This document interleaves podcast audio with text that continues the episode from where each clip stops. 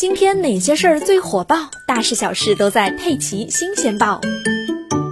如今，电子烟跑马圈地，野蛮生长，长期处于任意销售和低税率的状态，监管阴云一直笼罩。但是，这却不妨碍资本市场对于电子烟上市公司的热捧。但昨天，工信部发布公告，对关于修改《中华人民共和国烟草专卖法实施条例》公开征求意见。意见提出，电子烟等新型烟草制品参照本条例中关于卷烟的有关规定执行。这条意见明确了，以悦刻为主的雾化电子烟属于烟草。这个消息一出，美股上市公司雾芯科技盘前股价大跌。截至周一收盘，雾芯科技暴跌百分之四十七点八四，最新市值为一百五十七点六六亿美元，一夜之间市值蒸发一百四十四点六亿美元，折合人民币大约九百四十亿元。昨天还是成瘾性消费品的王者，今天就成为了丧失定价权的制造业门徒。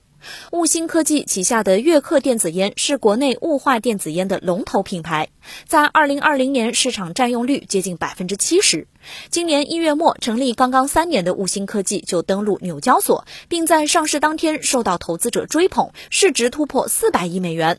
当然，从业者对于监管原本就有预期的，不过市场原本预期只是收税、控制口味以及控制尼古丁浓度等等，没想到啊，监管比想象中更加猛烈一些。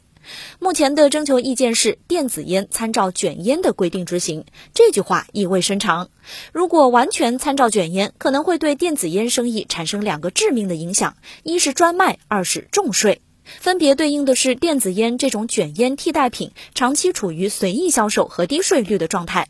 对于雾芯科技本身来说，作为电子烟的生产厂商，不但需要获得烟草专卖生产企业许可证和烟草专卖批发企业许可证。如果严格按照传统烟草的专卖制度，电子烟也需要按计划生产，按计划产量供应。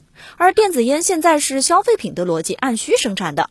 另外，在价格层面也丧失了自由定价权，而一旦丧失了定价权，就没有品牌溢价了。最重要的是，在售卖时也受到了操作层面更为。微观的限制，需要获得烟草专卖配额并按额售卖。杭州一位九零后小伙子小李之前就使用过市面上好几款电子烟。他坦言啊，身边很多同事本来是为了戒烟改抽电子烟的，但没多久，身边戒烟的人没多少，抽电子烟的人是越来越多了。他认为，工信部宣布加强监管电子烟肯定是一件好事，让很多人认清电子烟的本质，不被虚假广告所迷惑。毕竟，吸烟有害健康这句话永远不会错。